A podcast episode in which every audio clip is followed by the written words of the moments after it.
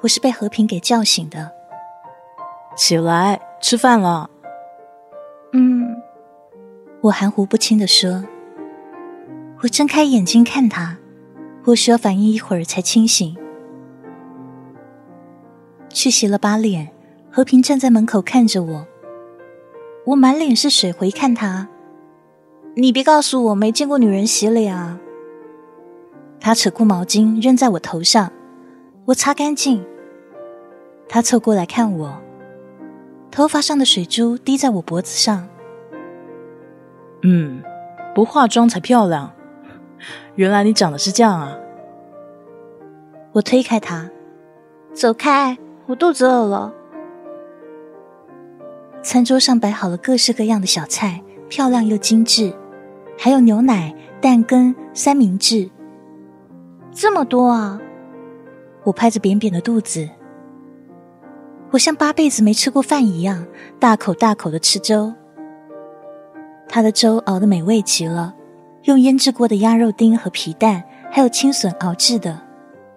哎，你吃慢点，别呛着，砂锅里还很多呢。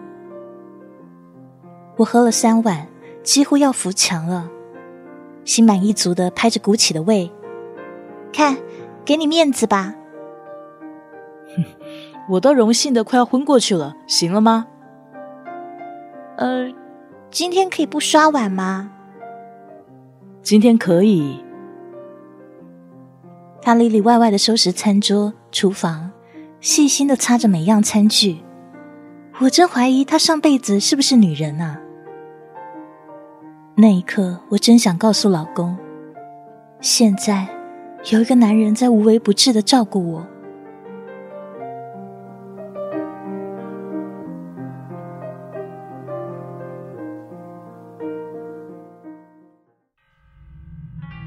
当晚。我做了一个可怕的梦，在梦中，一只婴儿的手从眼前闪过，然后是一只压扁的胳膊，接着是被扯烂的腿，然后是一个头向我扑过来。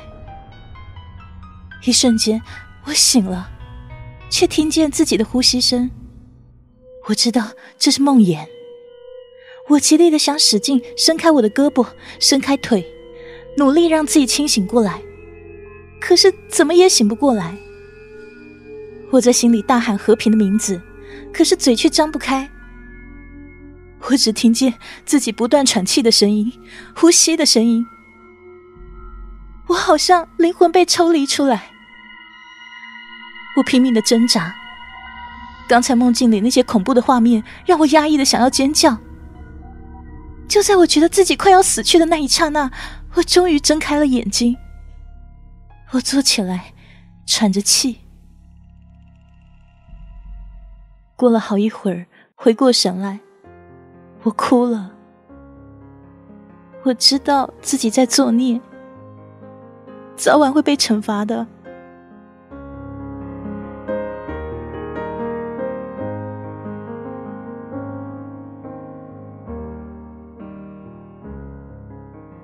早上起来的时候，和平已经走了。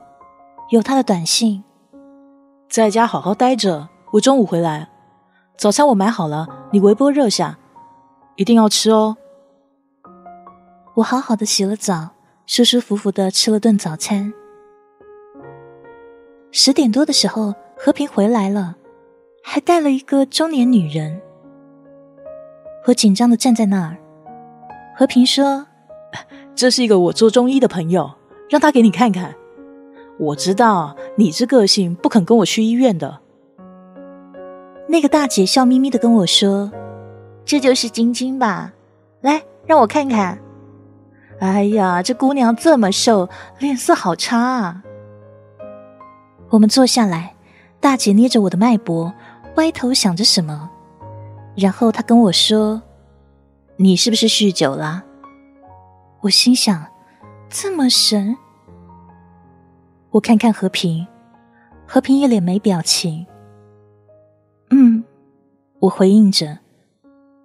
那位大姐又摸了下，拉我进房，很认真的跟我说：“你自己说说，到底怎么了？我也好给你开对症的药啊。你现在身体太虚了，弄不好会垮掉的。我并不知道中医号脉是不是可以知道我做手术的事，于是我一五一十告诉了这位大姐。胡闹，这是最伤身体的，你还想瞒着？你这样休息不够，不好好吃东西会生病的，知道吗？你下午跟我去趟医院。他的语气不容置疑。送走了大姐，和平很久才上楼。他进来对我说的第一句话就是：“你真是欠揍哎！”然后他把我推进客房，给我好好躺着。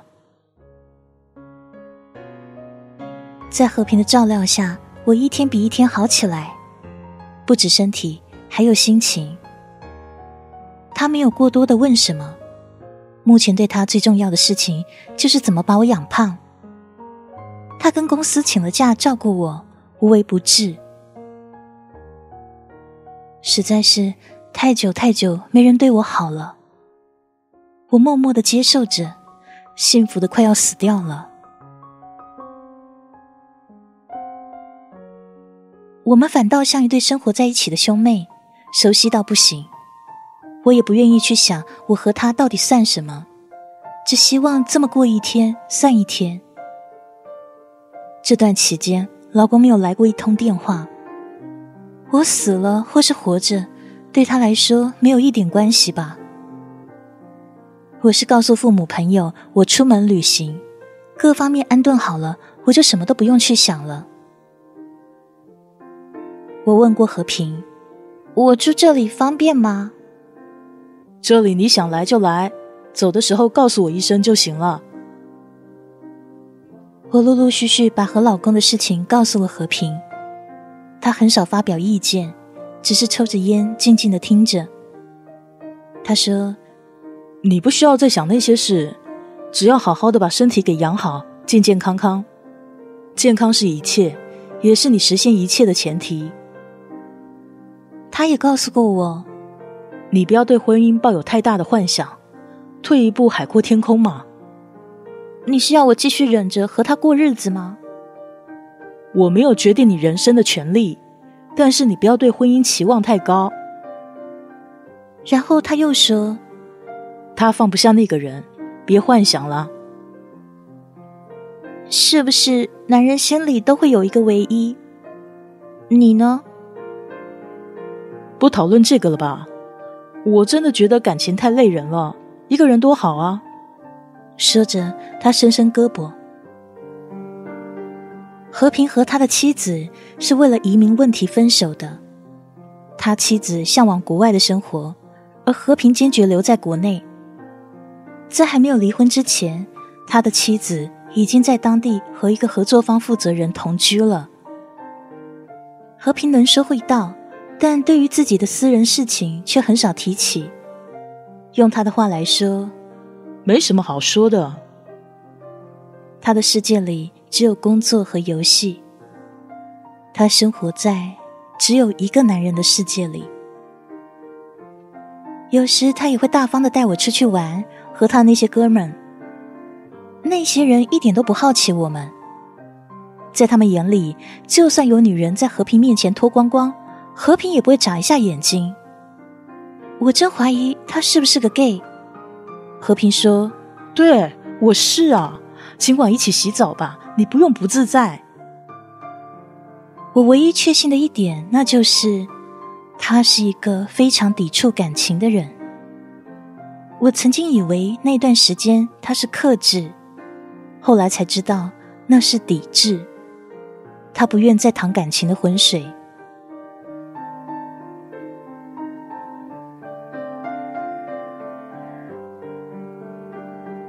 三个星期后，告别和平。准备回家，他送我到机场，嘱咐我记得按时吃饭。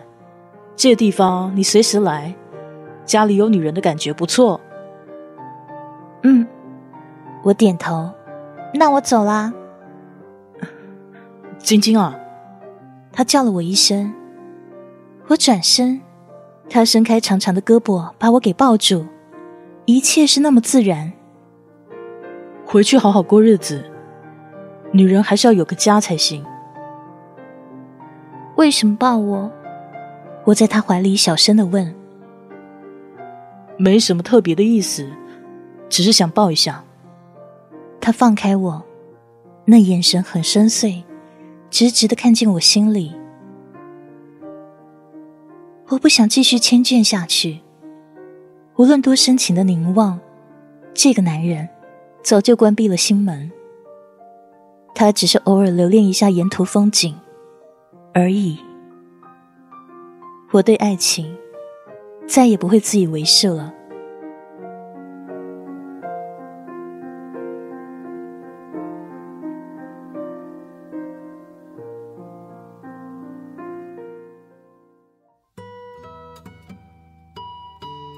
回到家，没人。我懒得动，何一躺在沙发上，看看周围，忽然觉得好陌生。我睡着了，一直睡到老公回来。他扯下领带，外套扔在一旁，看见我回来也没有惊讶，然后坐在对面的沙发上，谈谈吧。离婚吧，我说。他眼眉挑了下，没可能。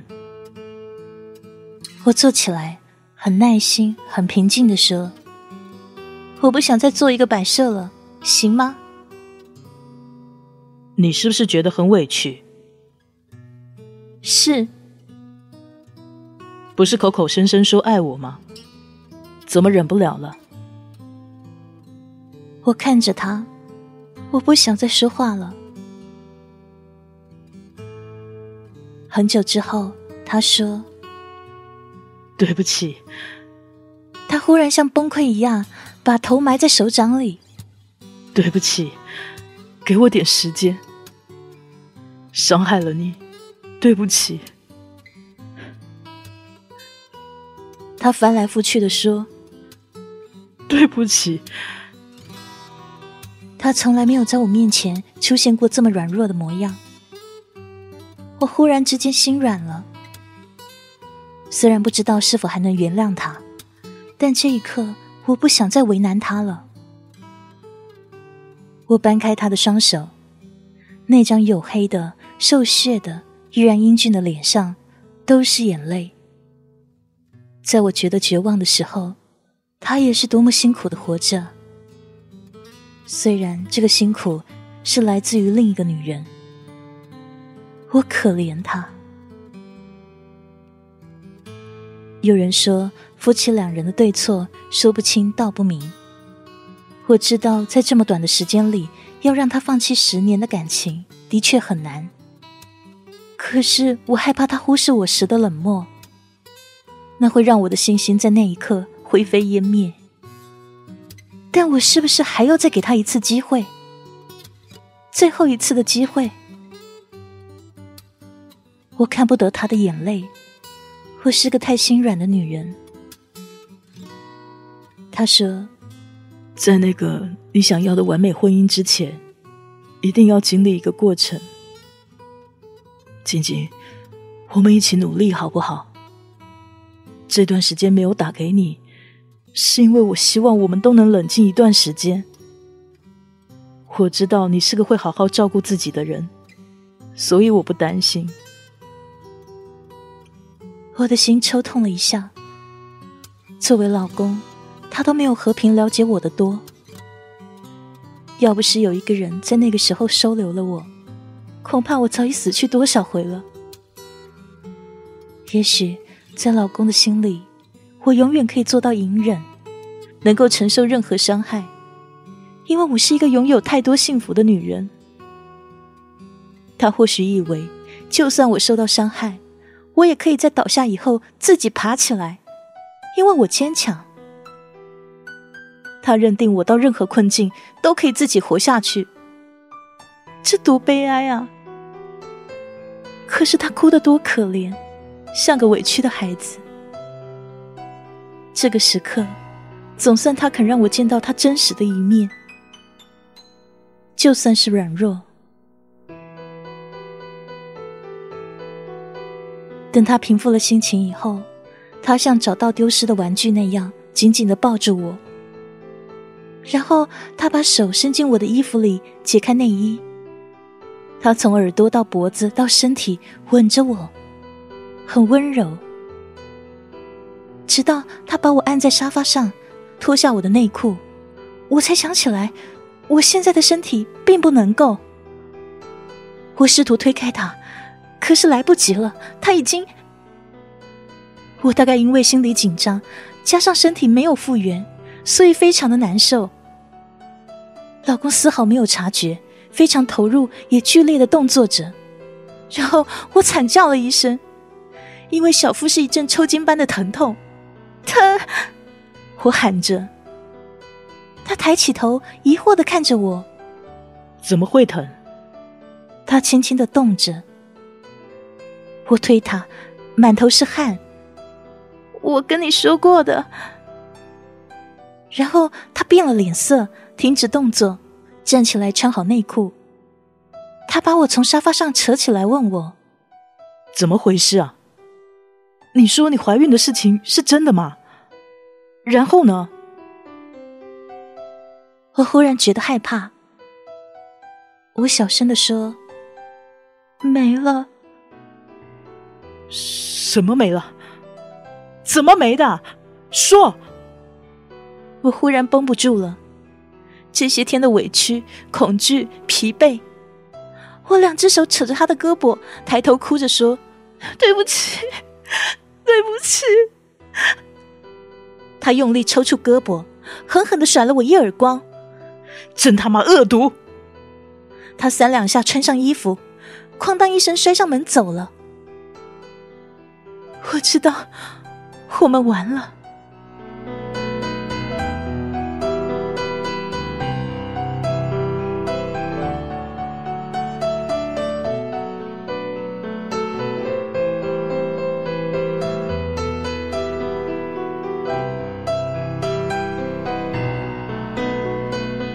有时候，人做错事或走进了死胡同，是由于身边没有朋友，或是……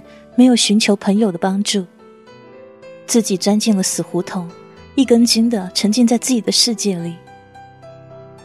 我不知道什么时候看过这样一句话：一个女人至少身边要有一个大她几岁的女性朋友，不会嫉妒，正确的以她的人生经验作为参考，给予她很多正面能量的帮助。大概是这样一句话吧。那时我才发现，原来我是这么的孤单。我的生活里也有闺蜜，但大家因为彼此家庭，已经很少有心情一起谈心了。更何况这样的事，自己总觉得很丢脸。我的闺蜜是个大大咧咧的女孩，有时我遇到烦恼，告诉她，她只是会帮我狠狠的骂一会儿，但是真提供不了任何实质性的帮助。就是这样，不是说他不好，我发誓。好像我唯一可以倾吐心事的，就是和平了。他是个奇怪的人，当我们不那么熟悉的时候，他会很亲近你，让彼此很快熟悉，是一个那么容易贴心的人。只是当你们忽然变成无话不说的朋友。或者我以为他是一个值得我依靠的朋友，以后他却悄悄的关上了心门。他能轻易的走进我的世界，给我爱护，可我不管怎么样，好像都走不进他的内心。和平是一个可以把自己藏得很深的人，他到底在想什么？有人可以告诉我吗？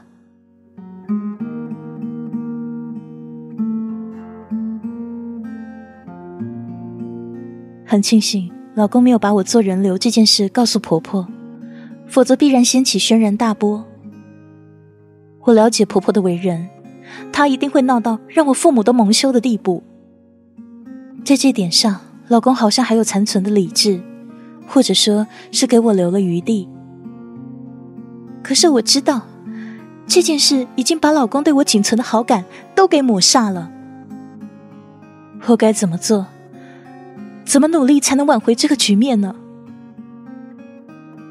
想到他当时震怒的样子，对我的态度，我都不寒而栗。真的，我特别害怕他。甚至手机响起的时候，我都期望不要是他。我就这么胆战心惊的等着，等他给我一纸协议书的那一天。